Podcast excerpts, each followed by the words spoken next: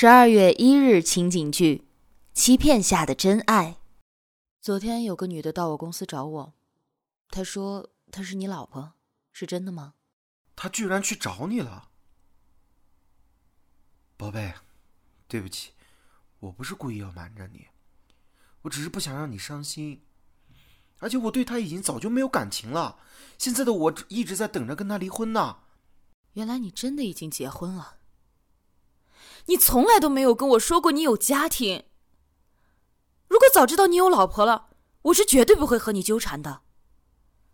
你口口声声说怕伤害我，如果你真的怕伤害我，你就应该处理干净这些关系再来找我。你知不知道，你让我莫名的当了小三？宝贝，对不起，我是真的真的很爱你，求求你给我点时间好吗？千万别因为这件事情离开我，行吗，宝宝？我们暂时不要联系了，等你处理好了再说吧。喂，宝宝，宝宝，宝宝。